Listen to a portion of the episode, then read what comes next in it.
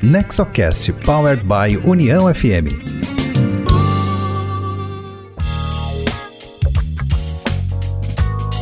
Olá, seja muito bem-vinda, seja muito bem-vindo. Esse é o Nexocast, o podcast sobre governança corporativa, inovação e empreendedorismo, voltado ao desenvolvimento com foco nas famílias empresárias, trazendo como convidadas Cristine Nogueira Grins, presidente da Piccadilly Company, e Ana Paula Grins, CFO e membro do conselho de administração da Piccadilly Company. Elas nos apresentam o case de governança e sucessão da companhia. O NexoCast é uma iniciativa do Nexo Governança Corporativa, tem produção da Rádio União e tem sempre um conteúdo da maior qualidade, voltado às boas práticas empresariais. Você pode escutar o nosso podcast pelo site do Nexo, que é nexogc.com.br, pelo site da Rádio União que é uniãofm.com.br, e também pelos aplicativos de áudio como Spotify, Apple Podcast ou pelo Deezer. Siga o NexoCast e receba no seu aplicativo cada episódio novo que entrar na rede.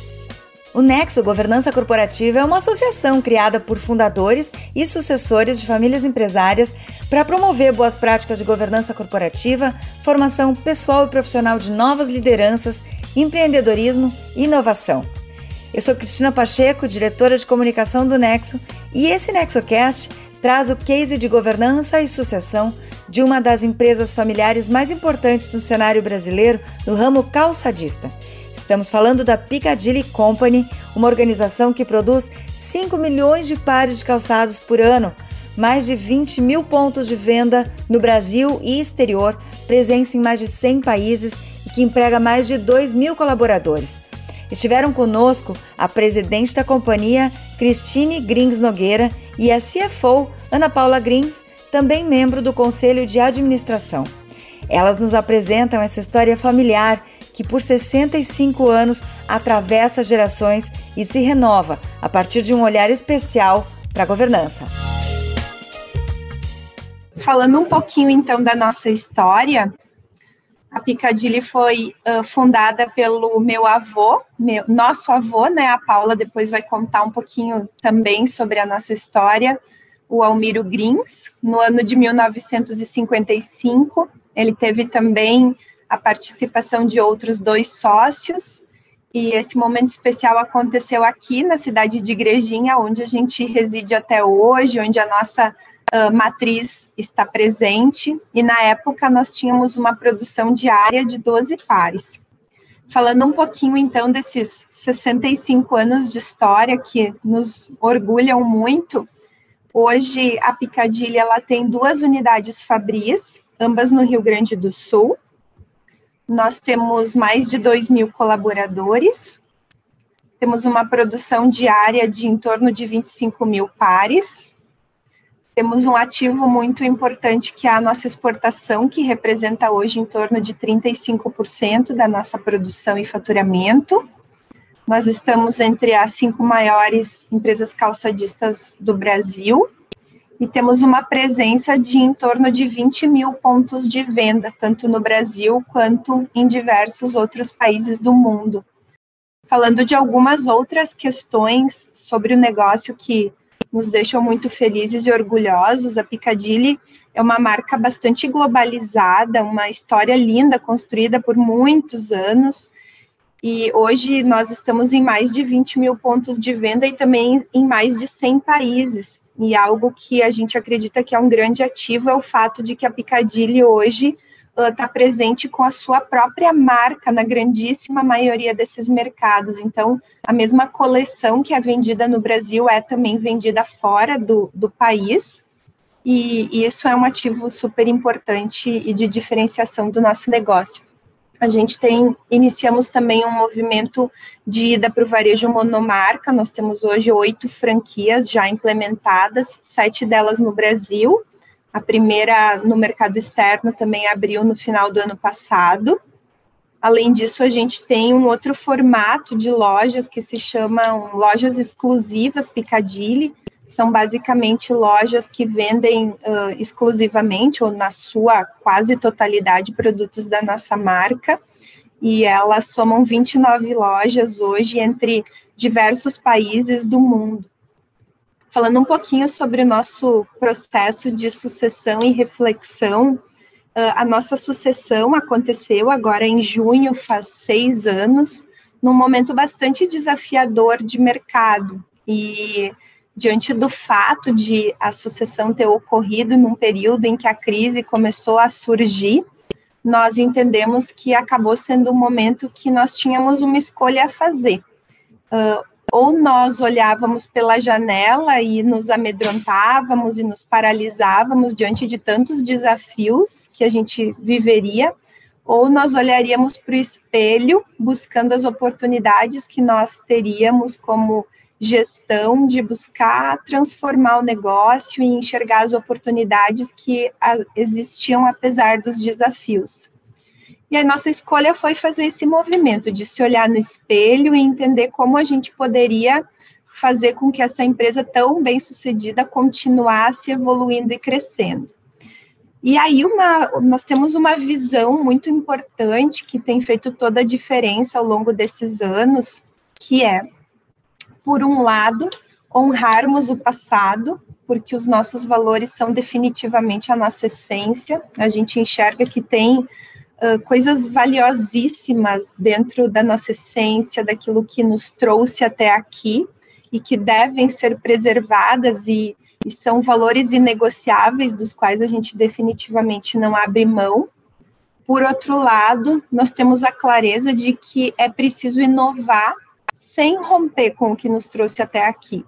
Ah, o Covid, mais do que nunca, tem trazido uma reflexão profunda sobre transformação, sobre inovação, e esse tem sido um pilar muito importante para nós. Uh, e aí uma frase assim que para nós é emblemática é de que o que nos permitiu chegar até os 65 anos, agora em junho já 66, não é o que nos fará chegar aos 100. E é muito difícil concluir isso ter a clareza sobre isso e ter a coragem de transformar, porque eu costumo dizer, é muito fácil a gente ter uma cultura de startup quando se é uma startup não se tem quase nada a perder.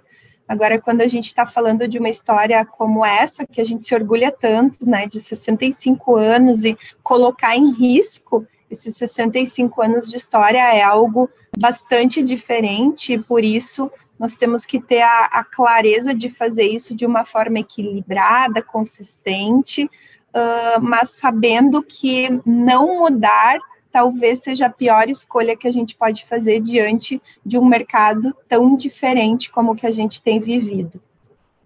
Eu dividi essa parte aqui uh, em duas etapas. A primeira delas eh, são os pilares da mudança, que eu chamei de fase 1, a fase 1, na, na verdade, foi quando nós assumimos, então, a gestão, né? A Paula depois vai poder contar um pouquinho mais sobre essa parte, então não vou me repetir aqui sobre esse tema, uh, mas então a gente fez a sucessão da segunda para a terceira geração, no momento em que a empresa completou 60 anos, isso faz então quase seis anos, em junho, no dia 4 de junho completa seis anos desse momento, e aí, naquele momento, nós entendemos que, que precisaríamos ter alguns pilares para desenvolvermos a mudança que a gente entendia que era importante o nosso negócio viver. Eu gosto de contar uma reflexão que para mim foi muito importante. Eu imagino que vocês devam conhecer também o John Davis, que é um guru sobre empresas familiares no mundo e ele a gente participou uma vez de um evento dele aí ele fez uma referência que para mim ficou muito marcada onde ele fez uma correlação entre o ciclo de vida dos negócios e as uh, gerações das empresas e aí ele mostrou através dessa reflexão dele que a empresa ela nasce, se desenvolve, entra num ciclo de maturidade e ou ela começa um declínio ou ela se reinventa e entra num novo ciclo de crescimento. E normalmente esse momento onde a empresa começa a declinar ou se reinventa acontece justamente entre a segunda e a terceira geração. E esse é um dos desafios que faz com que muitas vezes a terceira geração das empresas nem chegue a acontecer nesse processo de sucessão, infelizmente nem se dá, nem se concretiza, e muito menos ainda para a quarta. Então, é sem dúvida um desafio gigantesco, nós, como terceira geração, conseguirmos continuar dando sequência a essa história tão bem sucedida que a Piccadilly tem e entendendo que precisaríamos passar por alguns processos de mudança, uma vez que o mercado está mudando, exigindo isso da gente. Então, falando um pouquinho de alguns movimentos que nós temos feito ao longo desses anos. O primeiro deles é o reposicionamento da marca. Eu compartilhei esse vídeo há pouco com vocês e falei um pouquinho a respeito. Foi um processo importante, entendendo que nós temos uma marca já uh, de grande percepção de valor, uh, mas entendendo que era momento de darmos mais um salto e trazendo um apelo muito mais emocional para o discurso da marca e trabalhando com algo que é muito verdadeiro dentro do nosso negócio, que é a questão do encorajamento feminino. Junto desse reposicionamento, a gente também fez um processo de evolução da coleção. A mulher uh, moderna está cada vez mais querendo estar jovem, Uh, tanto as mulheres mais novas hoje estão olhando para o conforto como algo de valor, e agora com o Covid mais ainda isso se potencializou, quanto por outro lado, as, as mulheres mais maduras estão cada vez mais querendo estar jovens, então a gente entendeu que a coleção precisava acompanhar esse movimento de mudança da mulher. Além disso, a gente procurou fazer um novo olhar com relação à estratégia comercial e também de canais. Uh, basicamente, a Picadilly, ao longo de muitos anos, foi 100% dependente do canal multimarca, que ainda é absolutamente valioso para nós e para o qual nós também temos buscado construir algumas estratégias de domínio do ponto de venda, de maximização do nosso desempenho nesse espaço, mas também entendendo a importância de nós nos apropriarmos de novos canais, de nos aproximarmos da consumidora final. Além disso, criamos uma cultura de gestão orçamentária, entendendo que somos uma empresa, eu sempre falo isso, uma das grandes heranças que a gente teve da, da segunda geração foi herdar uma empresa absolutamente sólida e saudável, e nós entendíamos que era muito importante a implementação de uma cultura que nos ajudasse a tornar essa fortaleza ainda mais importante. E nesse período de Covid, termos feito isso foi muito importante para a gente poder ter um caixa robusto e uma condição financeira positiva para suportar da melhor forma esse contexto desafiador. A gente também introduziu a gestão por indicadores e performance. Entendíamos que esse era um recurso muito importante de a gente implementar uh, para que a gente pudesse efetivamente extrair o máximo do negócio Fizemos também um olhar ainda mais profundo, olhar para a pessoa sempre foi um, um pilar importante, desde lá do período do nosso avô, Uh, e fazer um olhar, então, para a gestão das pessoas, nós entendíamos que era fundamental, porque nós acreditamos muito que tra qualquer transformação só existe se as pessoas estiverem engajadas para fazer parte dela. E, por fim, tivemos um olhar também de reestruturação da nossa área industrial e de logística. O mercado está cada vez mais desafiador e competitivo, então a gente precisava fortalecer ainda mais essas áreas para que elas pudessem estar ainda mais competitivas e assim ajudando a empresa a poder estar tá preparada para esse mercado tão desafiador que a gente tem vivido. Como pilares da mudança fase 2, eu me refiro aqui ao período que a gente tem vivido desde a chegada do Covid. Uh, eu, eu sempre reforço que o, o Covid foi e tem sido bastante dolorido para a gente. Nós tivemos, o setor calçadista foi bastante impactado pelo período do Covid, então nós tivemos que tomar decisões muito duras e difíceis ao longo desse período. Ainda assim, entendemos que elas eram necessárias para a gente poder olhar uh, para a perenidade do negócio, e então fizemos isso, uh, ao mesmo tempo que uh, nós temos a clara percepção de que o Covid também nos trouxe muitas coisas positivas, então uh, olhando para esse pilar, assim, de que o Covid, sem dúvida, trouxe dores, mas também trouxe muitas oportunidades, é que a gente uh, acabou uh, criando várias frentes de trabalho, entendendo que a gente já tinha uma série de transformações de mercado acontecendo, mas elas foram potencializadas com a chegada do Covid. Ele foi um acelerador de mudanças de comportamento muito grandes. Então, nós uh, fizemos a introdução de alguns novos olhares a partir do ano passado, potencializando alguns temas que de alguma forma já estavam em pauta. O primeiro deles foi o olhar de cliente no centro das decisões. Mais do que nunca, a gente precisa tomar decisões baseadas naquilo que o consumidor e que o lojista espera de nós.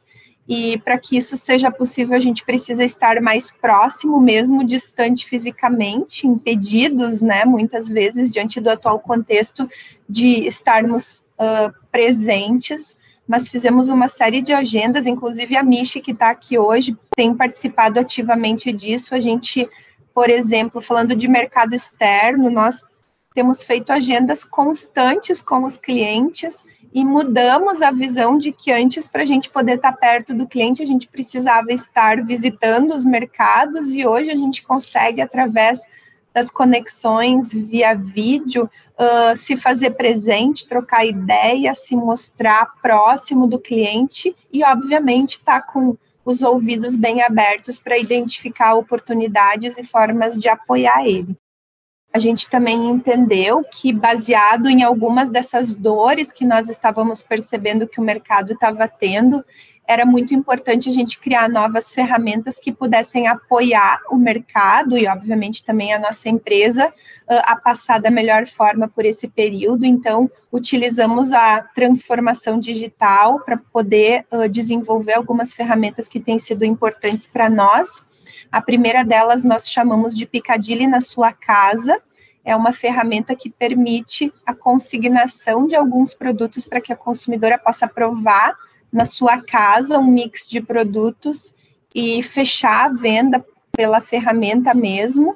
Uh, esse hoje o recurso do WhatsApp tem sido bastante utilizado por uma série de lojas com o objetivo de tentar vender mesmo com as lojas fisicamente fechadas, uh, mas esse recurso foi lançado bem no início da pandemia e, e tem sido interessante, obviamente ele tem sofrido uma série de mudanças para ficar ainda melhor e atendendo mais as demandas no mercado, mas foi uma iniciativa importante, nós entendendo que precisamos ajudar tanto o lojista multimarca a fazer a sua transformação digital, quanto também os nossos franqueados. Além disso, a gente tem introduzido muito conceito omnichannel, prateleira infinita e todos esses recursos inevitáveis de a gente ter disponíveis hoje diante das exigências que o consumidor tem feito da, de nós, empresas. A gente também tem olhado para a criação de novos canais de venda com o objetivo de nos aproximar, aproximarmos da consumidora final eu já tinha feito referência às nossas lojas monomarca, e nesse momento a gente entende que é um momento de expansão desse projeto. A gente já tinha implementado uma operação, depois implementamos algumas outras, pilotamos, fizemos os ajustes necessários, tivemos, aliás, estamos tendo um período bastante desafiador de teste desse modelo e entendemos que agora a gente está preparado para expandir. E também criamos um outro projeto chamado Embaixadoras Picadilly, onde as mulheres podem se cadastrar e, através da indicação da nossa marca, dos nossos produtos para sua rede de relacionamentos, elas podem receber uma remuneração a gente também entende que num cenário tão desafiador como o que a gente tem vivido, a gente precisa estar cada vez mais fazendo um olhar de competitividade, de recursos e processos enxutos. Então, esse é um tema que é bastante delicado, desafiador de ser trabalhado, mas certamente muito importante pensando na preservação do negócio. Um olhar muito importante de cuidado com carinho e um investimento importante nas pessoas. Mais do que nunca, as pessoas estão fragilizadas e a gente precisa apoiá-las da melhor forma. Então, esse é um investimento importante que a gente tem feito, desde iniciativas pequenas até iniciativas mais elaboradas, e também uh, um investimento importante no desenvolvimento das pessoas para que elas estejam preparadas para todos esses desafios que o mercado tem exigido de todos nós. E, por fim, um tema de transformação de cultura. Uh, transformar a cultura é sempre muito desafiador, é muito complexo mexer em algo que está tão enraizado na gente. Ainda assim, pegando o que eu comentei há pouco, que a gente precisa preservar valores e aquelas coisas que são a nossa essência, por outro lado, a gente também precisa entender que tem temas novos que precisam ser inseridos na nossa cultura para que a gente possa se manter vivos e atendendo as expectativas que o mercado tem de nós. Então, a gente tem trabalhado muito no comportamento do nosso público interno, uh, temas como agilidade, abertura ao novo e simplicidade, para que a gente possa vencer aí esses desafios gigantescos que têm sido impostos para todos nós empresários. Eu passo a palavra agora para a Paula, para que ela possa falar um pouquinho da, do nosso trabalho de governança. Então, eu vou falar do processo de governança. Hoje, a gente tem quatro empresas né, que, que fazem parte da estrutura da família Greens e, da, e dos, das outras famílias acionistas também. Então, a Agrins é a empresa que hoje uh, tem a Piccadilly em si, a marca Piccadilly, que é a indústria, né? A GKS Participações, que é uma holding imobiliária, que é onde a gente tem todos os imóveis, onde a gente tem as nossas plantas fabris e também outros investimentos imobiliários. A Juazeirense é a loja que fica aqui em Igrejinha, na, na beira da faixa, né, onde é a nossa única loja própria hoje e a Greens Franchising, que a gente abriu para atender a nossa estrutura de franquias.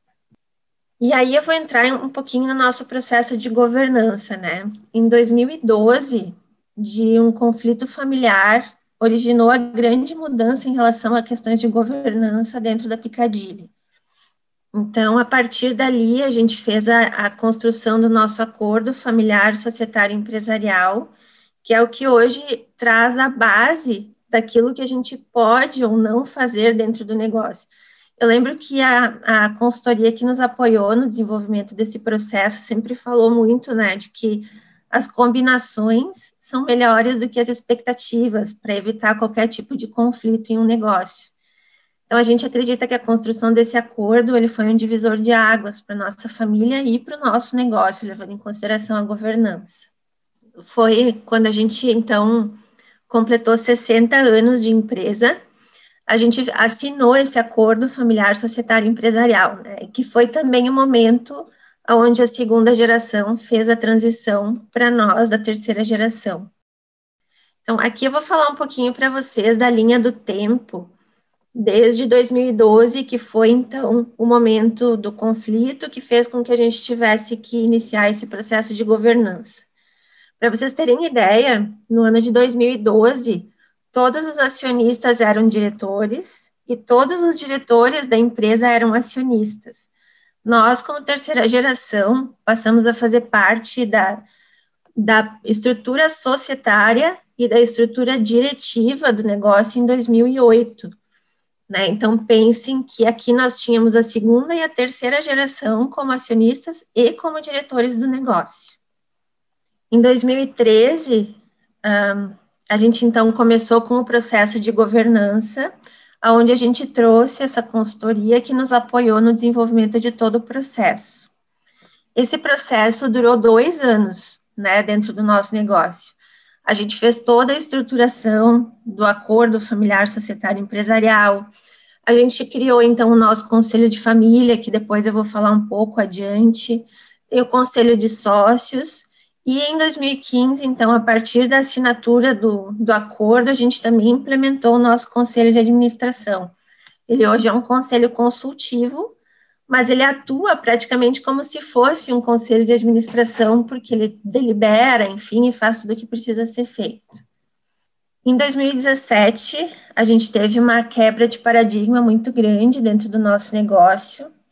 Eu tinha a, a minha irmã mais nova, Ana Clara, que é a irmã também da Ana Carolina, que era diretora comercial, resolveu sair do negócio e, e fazer um negócio próprio para ela e para a família. E a gente trouxe, então, para dentro da empresa o primeiro diretor de mercado não familiar, né? A gente sempre fala que, estatisticamente, né, uh, o primeiro diretor não familiar a suceder alguém da família não dá certo, né? A, estatística é muito alta e com a gente não foi diferente, né? Então, depois a gente acabou trazendo um outro diretor de mercado que continua com a gente até hoje. Em 2018, então, a gente foi sempre somos de 14 acionistas mas daquele cenário onde esses 14 eram diretores, hoje nós somos em sete diretores apenas, sendo que desses seis são familiares e um é de mercado. Então, hoje, sete acionistas não estão mais na gestão da empresa, né?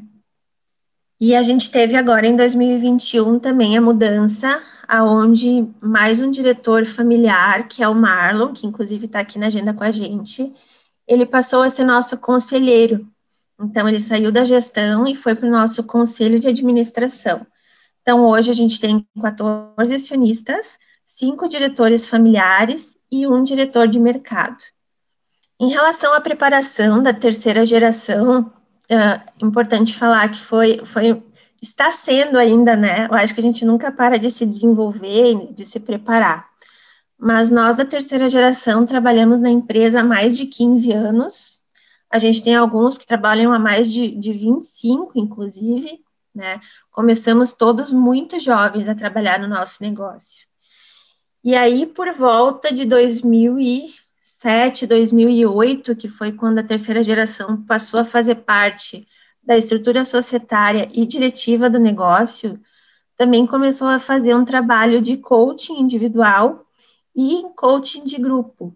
E esse trabalho durou em torno de cinco anos a gente fala até hoje, né, da importância de esse trabalho ter sido realizado com a gente, porque ficou, assim, criou uma musculatura muito grande no grupo, né? Nesses trabalhos a gente podia falar daquilo que, que achava que era positivo, daquilo que achava que não era tão positivo, isso foi fazendo com que a gente amadurecesse e tivesse condições de fazer conversas difíceis ao longo de todo o processo, né? Então, no ano de 2008, a terceira geração entrou para o grupo diretivo do negócio, atuando como diretoria júnior. Então, a segunda geração estava lá nos apoiando e, e fazendo o seu trabalho como diretoria sênior, e a gente entrou como diretoria júnior no sentido de desenvolvimento e aprendizado, né? A terceira geração também foi responsável única e exclusivamente pela construção do acordo empresarial, societário e familiar. Então, ao longo dos dois anos de construção desse trabalho, a gente só como terceira geração desenhava o que a gente imaginava como era, como sendo o ideal para o processo e validava com o restante da família e com a segunda geração para então realizar uh, a assinatura desse acordo. A gente também teve, a partir de 2015, a inserção de um trabalho de mentoria né? Então, eu, a Cristine e a Ana Carolina, especificamente, tivemos mentores junto com a gente durante muito tempo, né? A gente ainda continua hoje, o presidente do nosso conselho de administração, ele ainda continua fazendo um trabalho paralelo de mentoria com a gente, que a gente acredita que é muito importante. Então, em 2015, a gente assumiu a gestão do negócio sem a presença da segunda geração que foi quando a segunda geração resolveu sair. E aí o seu Adair, que está aqui também nessa agenda, assumiu a presidência do nosso conselho de administração e a, passamos a atuar com um conselho efetivamente né, produtivo. Então, hoje a nossa diretoria executiva é composta pela Cristine, que é a nossa presidente, então. A gente tem o Renato, que é a diretora industrial. A gente tem o Josué, ele é filho do Edson, que também está aqui nos assistindo hoje, ele é o nosso diretor de logística. Temos a Ana Carolina, que é vice-presidente e diretora de produto. Eu sou a diretora administrativa e financeira da empresa. E o Ricardo Alarcon é o diretor comercial. ele é que é o, o diretor de mercado não familiar que atua com a gente na empresa hoje. Então, aqui nós temos o conselho de administração, né? Esse já é o nosso terceiro for, formato de conselho. A gente tem o hábito de, a cada dois anos, trocar os nossos conselheiros independentes, né? Então, hoje a gente tem o Marlon, que é o conselheiro da terceira geração, o Guto, também como conselheiro da terceira geração, e eu como conselheira do meu núcleo. O que, que acontece? A gente definiu lá no processo de governança de que o nosso conselho de administração deveria ter a composição de pelo menos um membro de cada núcleo familiar, né? Então, por isso, hoje o Marlon, o Guto e eu estamos no conselho.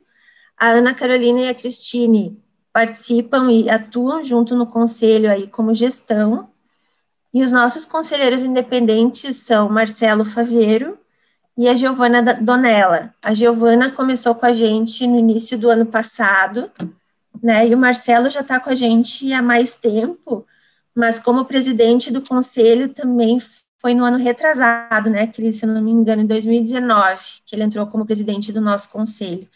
Antes nós tínhamos a Gabriela Baumgart, tivemos também o Richard Dorn, né, então o Paulo Lali foram nossos conselheiros independentes antes dessa composição, né.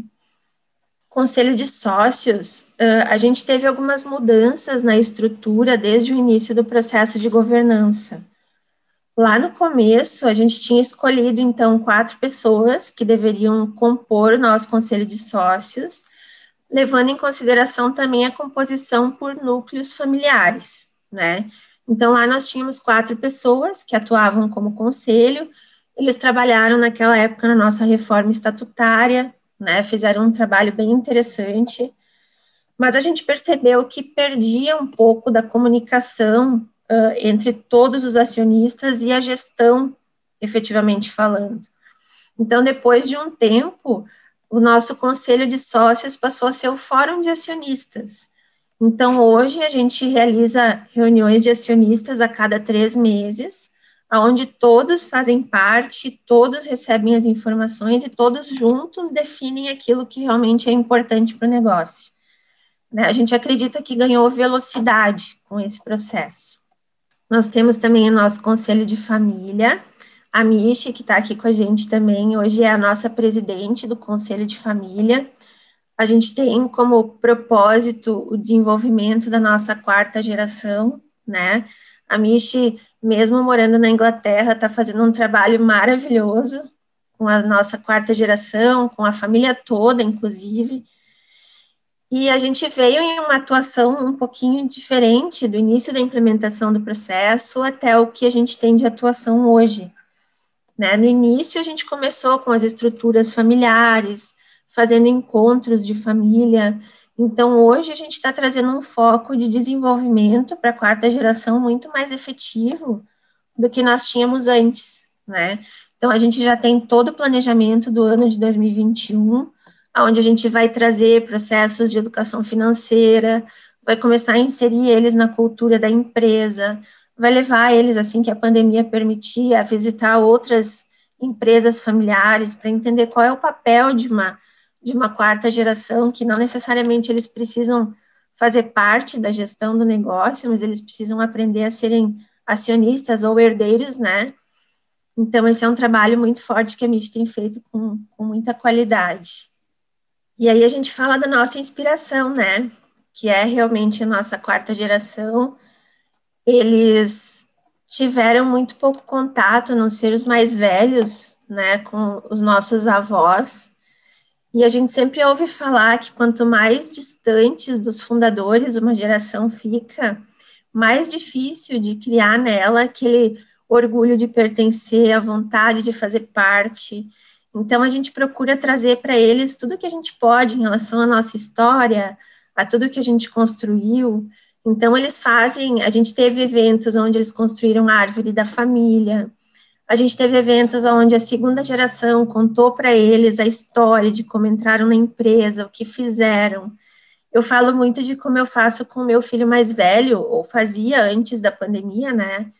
que eu levava ele para a empresa, ele distribuía para mim alguns documentos e no final do dia ele ganhava o dinheirinho dele. Então, a gente podendo levar e estimular eles a, a não quererem estar no negócio, mas amarem o negócio, né? Eu acho que é fundamental para a gente conseguir manter a cultura, manter a raiz do nosso negócio e da nossa família.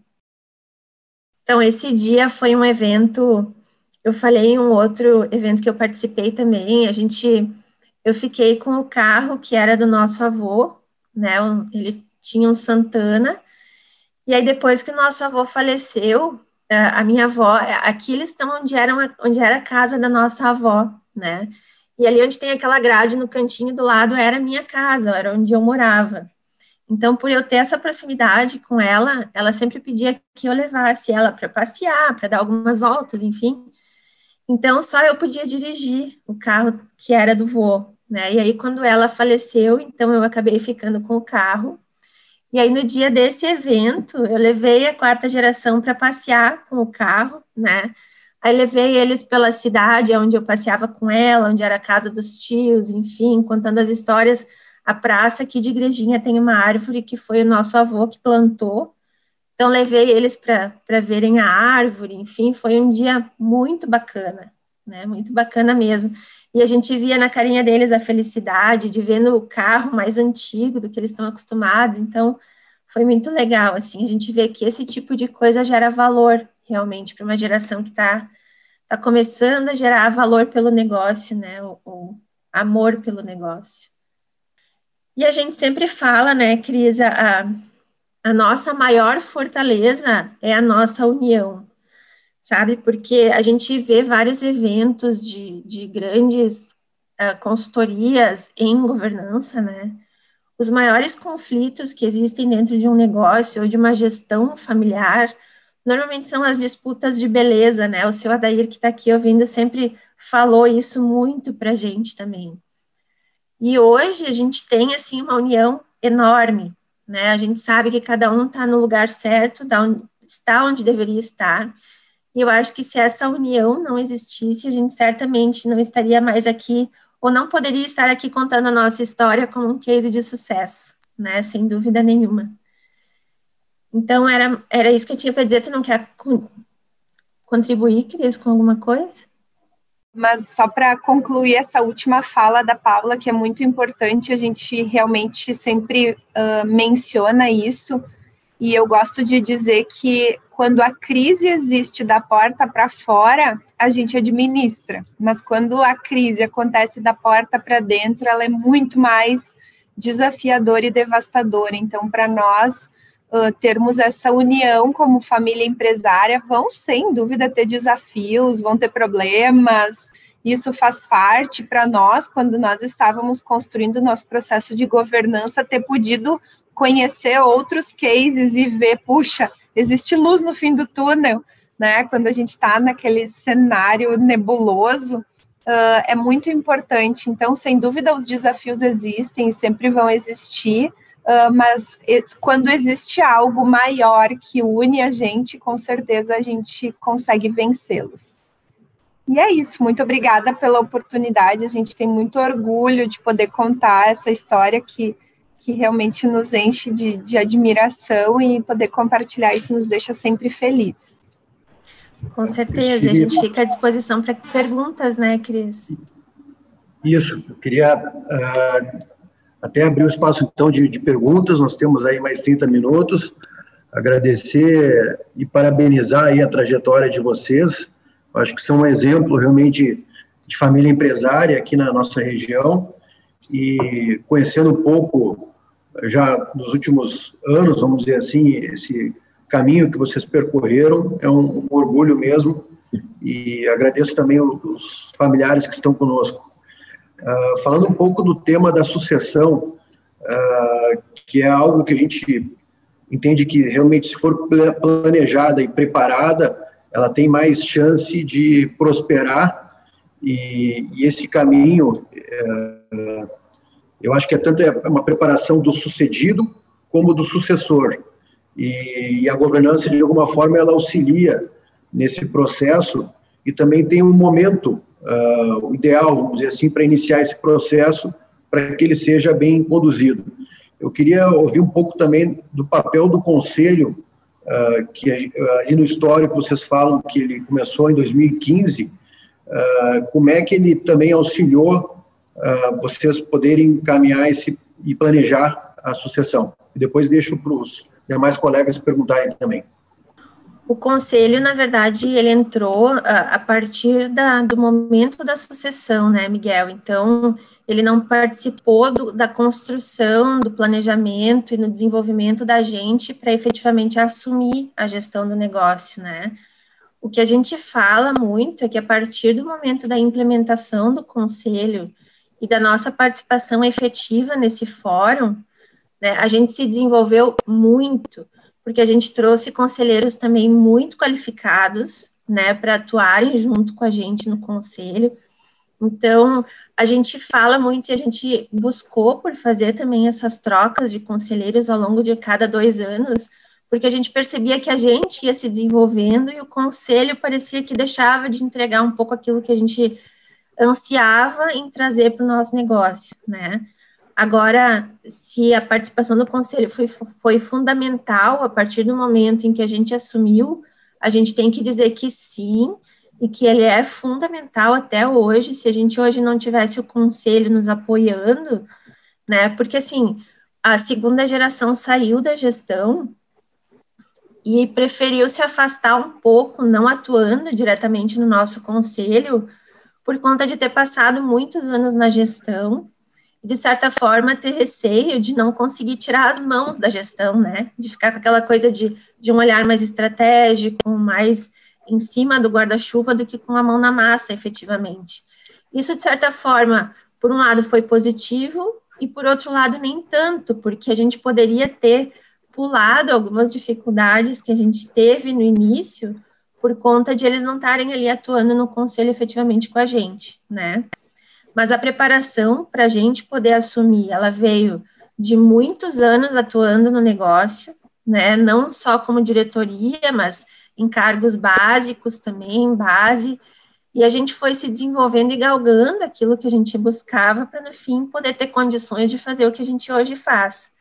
Né? Agora, a estrutura de conselho, sem dúvida, é fundamental no apoio à nossa gestão e no nosso desenvolvimento apoiando um pouco esse comentário da Paula sobre o conselho, eu diria que o conselho ele tem um papel de imparcialidade bastante importante, ele traz um viés assim de um, racional na hora de tomadas de decisão, de olhares importantes, às vezes de diferentes visões que a gente possa ter, e fora a experiência, que acaba sendo também bastante interessante, um olhar novo, diferente do nosso, de executivos e profissionais de mercado que já viveram experiências diferentes da nossa. Então, nesse sentido, o conselho tem um papel bastante importante de apoio.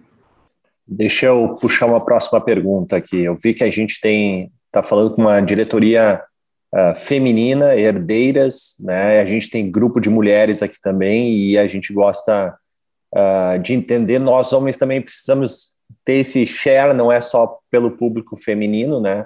Mas como, como foi o processo de sucessão, a questão da liderança feminina, né? Como é que vocês estão vendo dentro da empresa, a participação, os desafios? Eu queria um pouquinho de troca de experiência aí. A gente gosta de contar uma historinha, a Michi está aí para participar dela. Uh, Michi, vou te entregar agora. A Michi foi a primeira neta que nasceu na família e aí, depois da Michi, nasceu mais uma outra menina, e aí uh, nos contam, né, de que o nosso avô ficou muito preocupado. Minha nossa, só estão nascendo mulheres, e agora o que vai ser do negócio, né? e depois acabaram vindo.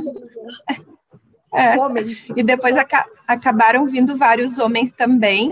Uh, mas a gente se orgulha muito de que hoje, embora nosso avô infelizmente não teve a oportunidade de ver essa trajetória, ele certamente ficaria muito feliz de ver o quanto as mulheres sim conseguiram ajudar a dar conta do, do negócio. E esse é um tema que, que sempre gera bastante curiosidade, porque embora a gente esteja num setor calçadista feminino, ele ainda é muito masculino, então, uh, sem dúvida, acaba sendo um tema interessante de a gente poder compartilhar. E falando um pouquinho da realidade da Piccadilly, a gente tem mulher no conselho, a gente tem 50% do time da diretoria é formado por mulheres. Hoje, mais ou menos 60% do nosso quadro de colaboradores também é formado por mulheres. A gente tem várias delas em cargos de liderança e muitos, uh, muitos setores que, na sua maioria, homens normalmente ocupam. Uh, mas a gente gosta muito de frisar isso, de que isso foi uma coisa natural, não foi uma escolha por gênero, e, e, sim, nosso entendimento é de que a gente deve sim poder dar as mesmas oportunidades para as mulheres, mas que essa conquista tem muito mais a ver com capacidade, com potencial, com entrega, do que propriamente com gênero. E eu gosto também de contar que o, o pai da Paula, né, que então é o meu tio, com quem eu sempre trabalhei diretamente, ele foi o presidente da empresa por muitos anos, e ele tem três filhas mulheres, então eu acho que ele também teve aí uma, uma possibilidade de lidar por muito tempo com muita mulher em casa, e eu, sinceramente, nunca senti da parte dele um preconceito nesse sentido, assim, a gente falando agora especificamente da minha história, eu sempre recebi muitas oportunidades e espaços, então eu não vivi a realidade que, infelizmente, muitas mulheres ainda vivem de, de falta de oportunidades por conta de ser mulher. Ainda assim, a gente, eu não vou dizer um preconceito, acho que isso é muito forte, essa palavra, mas assim, acho que um ponto de interrogação de, puxa, será que vão dar conta do recado? Esse inevitavelmente existiu e diria que ainda existe de alguma forma. Uh, e no nosso caso, isso acabou sendo para a gente um motivador, e ao, ao invés disso nos paralisar ou nos amedrontar, foi motivo para a gente mostrar que sim, as mulheres eram capazes de dar conta do recado. Então, falando um pouquinho dessa parte do, da liderança feminina, acho que é isso. Se tem mais alguma dúvida, a gente pode explorar um pouco mais. Gente, o amor que vocês têm pela Piccadilly uh, tá evidente, tá? Eu não sei se foi um cílio que caiu no, no olho da Micheline ou ela se emocionou bastante na apresentação. Isso mostra que é algo absolutamente verdadeiro. Parabéns. E a minha pergunta é a seguinte: vocês poderiam trazer alguns erros que vocês uh, passaram por eles uh, e que geraram aprendizados importantes? Porque a gente tende a falar tudo que deu certo, né? Mas talvez uh, alguma coisa que a gente fez na melhor das intenções, mas que fez errado, pode ser de grande valia para todos nós. Eu vejo que se a gente for olhar para o processo de sucessão, uh, eu não digo que foi um erro, efetivamente, mas que foi uma, um fator que poderia fazer com que hoje a gente pudesse caminhar com um pouco mais de tranquilidade, é a gente apoiar o depois da segunda geração sabe? Eu acho que esse é um dos principais pontos, no sentido de que a gente sempre fala, a gente, eu e a Cris falamos com uma pessoa muito interessante esses dias, que ele falou assim, algumas pessoas têm amor pelo negócio, outras pessoas têm apego pelo negócio. E pessoas que ficam por tantos anos na gestão, 50, 50 e poucos anos, têm as duas coisas, né? Então, se a gente não tem algo que elas possam efetivamente se dedicar em um olhar diferente, a partir do momento em que saem efetivamente da gestão, o apego ultrapassa a questão do amor e acaba prejudicando, de certa forma, algumas questões e até os fóruns de governança, propriamente falando. Então, eu acho que a preocupação com quem está entrando tem que ser exatamente igual com a que está saindo né? Porque as coisas elas andam juntas o tempo inteiro, né? Então, eu, para mim, esse é um dos principais pontos de atenção em um processo de sucessão.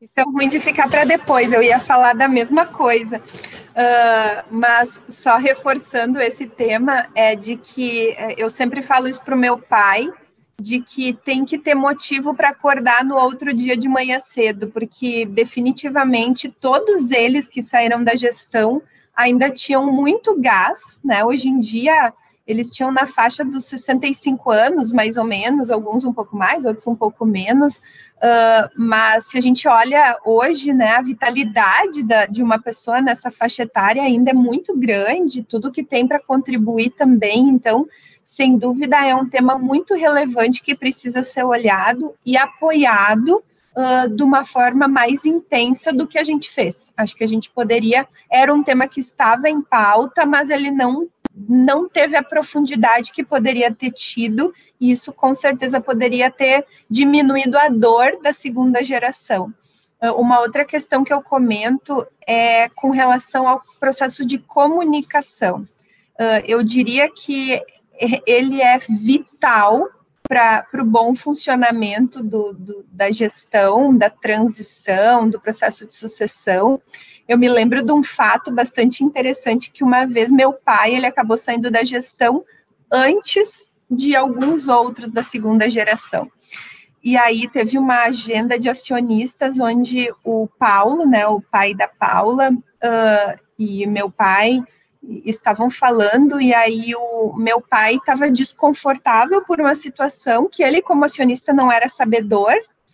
E aí o Paulo disse, Tibúrcio, mas eu não me lembro de compartilhar tudo contigo, não é por mal, mas na rotina que a gente está, não, não consigo lembrar de te dizer tudo o que está acontecendo. E depois eu passei por essa dor junto com ele também, né? Quando ele então sentiu a dor que o meu pai, alguns anos antes, também sentiu.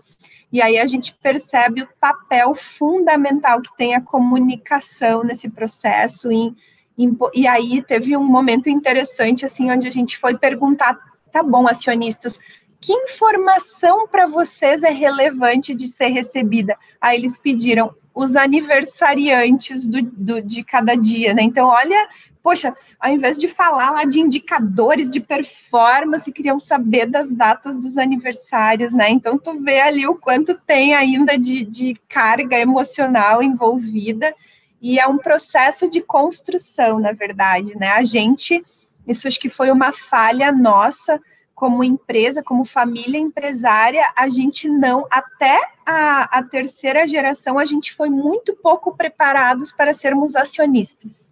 A segunda geração não foi preparada para ser acionista, a gente foi muito pouco preparado para ser acionista até se tornar efetivamente. E isso fez, acho que dificulta a gente entender o papel relevante que o acionista tem. Né? Ele tem um papel fundamental para o negócio dar certo, em especial quando existe uma transição como o que aconteceu com a gente hoje, onde a grande maioria dos acionistas está fora da gestão, mas tem um papel fundamental para o negócio continuar sendo bem sucedido. Então, ter uma visão de ensinar o acionista a ser acionista. A gente tem hoje a quarta geração aí, a Michi, junto com a Paula, tem um papel importantíssimo nessa construção do trabalho de, do Conselho de Família, onde a gente não sabe quantos, quais da quarta geração serão, farão parte da gestão do negócio. Não sabemos nem se algum deles fará, né? Uh, desejamos, obviamente, que sim, porque a gente ama tanto fazer parte, entende que existe sim a possibilidade de ser da família e também ser profissional, não é uma coisa ou outra, né? Uh, mas antes de qualquer coisa, a gente precisa preparar uh, quem é da família empresária para ser acionista, e acho que esse foi um papel que a gente podia ter feito bem melhor.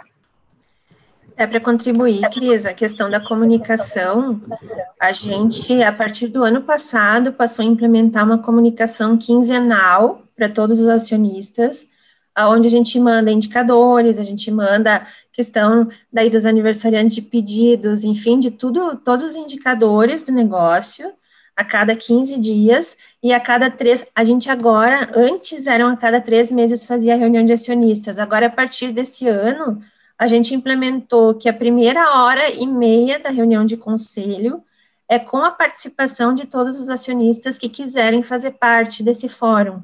E aí a gente utiliza esse momento para também comunicar, dividir informações. E a gente percebe que a partir desse momento a gente teve muito, assim, reduziram muitos os, os desconfortos por conta de falta de informação, né? E aumentou a participação e a contribuição também, né? Se criou um fórum propício para essas contribuições poderem acontecer no ambiente certo, da forma adequada, mas podendo contribuir e também receber informação, porque esse, falando do teminha da comunicação, só mais uma coisa para compartilhar como aprendizado, uh, é muito natural para quem sai que uh, só chega comunicação das coisas ruins, né? Aí tem uma pessoa que ficou meio desconfortável com uma mudança de posicionamento, pessoas que acabaram sendo desligadas, processos que são transformados. Essas pessoas levam, são sempre as transmissoras das más notícias para quem sai, né?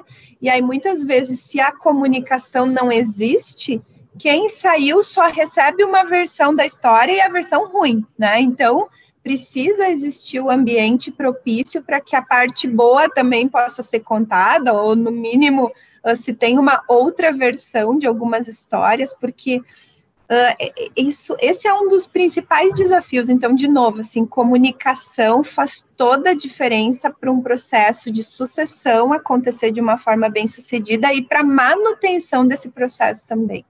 Dentro das empresas hoje aqui da região, e, e a gente percebe essa passagem de gerações, né, da segunda para a terceira, e, e, são poucas empresas aí mais 100 anos aqui, na, infelizmente, a gente tem esse momento aí de passagem. Quais seriam as dicas ou sugestões para as empresas que estão, uh, tanto para o sucedido, para o sucessor, passarem de forma tranquila, independente do porte da empresa também, porque tem muitas empresas que não têm muitos acionistas ou estruturas e necessidade de, de ter essas estruturas de governança. Uh, qual seria a, e depois se puder já as considerações finais aí. Vou só contar uma historinha que eu gosto uh, quando a gente estava construindo o processo de governança lá no início, conhecendo a consultoria que iria nos apoiar e tal. Aí o seu Werner nos contou uma historinha uh, que eles estavam num evento e aí tinha uma mulher grávida e ela levantou a mão e perguntou qual era o momento adequado de, de iniciar um processo de governança familiar dentro da empresa dela. E aí o, diz que o cara respondeu, já está atrasada, né? Porque, enfim, já tinha um bebezinho ali na barriga. Então, uh, começar cedo. Acho que a gente já acabou falando um pouquinho, né, Miguel, de algumas questões importantes para esse processo ser bem sucedido, mas adicionando algumas outras, eu acredito que começar cedo poder uh, falar de coisas difíceis em momentos bons é bem mais fácil, né? Se a gente for esperar cenários complexos, ambientes mais difíceis, delicados, abrasivos para fazer essas construções é muito mais difícil. Então, conforme a Paula comentou, por exemplo, a gente teve esse trabalho de coaching em grupo, que nos fortaleceu muito e nos deu a musculatura, conforme a Paula disse, é o termo que a governança usava, e eu acho ele perfeito para esse contexto.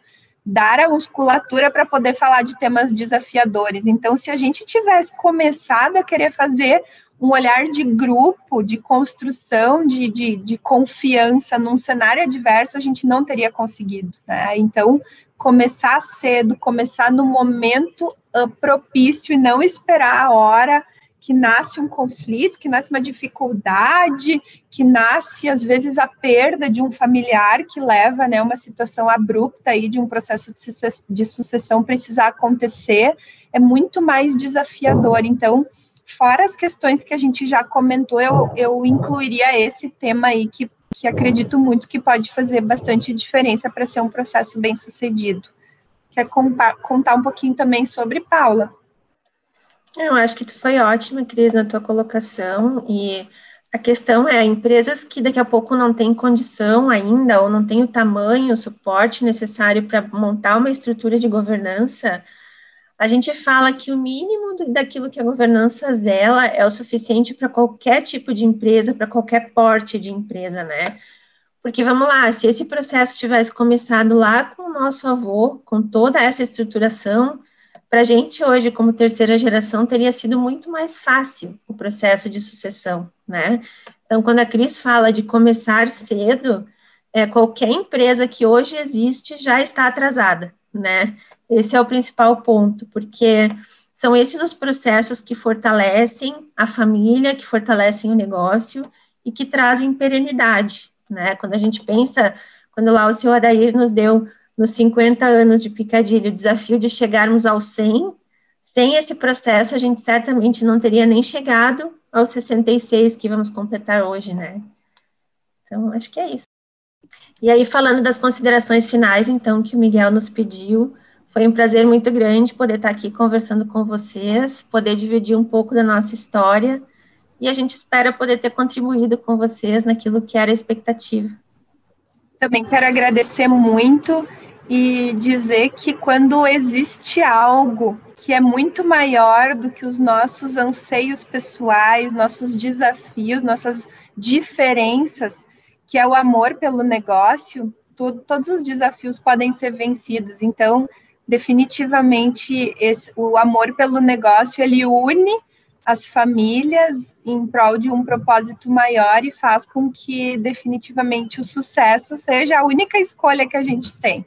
E desejo que, que é, eu fico muito feliz de saber que existe uh, esse fomento de vocês com relação à nossa região, buscando desenvolver as famílias empresárias e apoiar para que a gente possa ter muitas famílias aí completando 50 anos, 60 anos e, e também 100 anos. A gente sabe que é um desafio, ao mesmo tempo que as empresas familiares têm muitas fortalezas especiais e a gente tem que conseguir fazer com que as fortalezas sejam bem maiores que as fraquezas.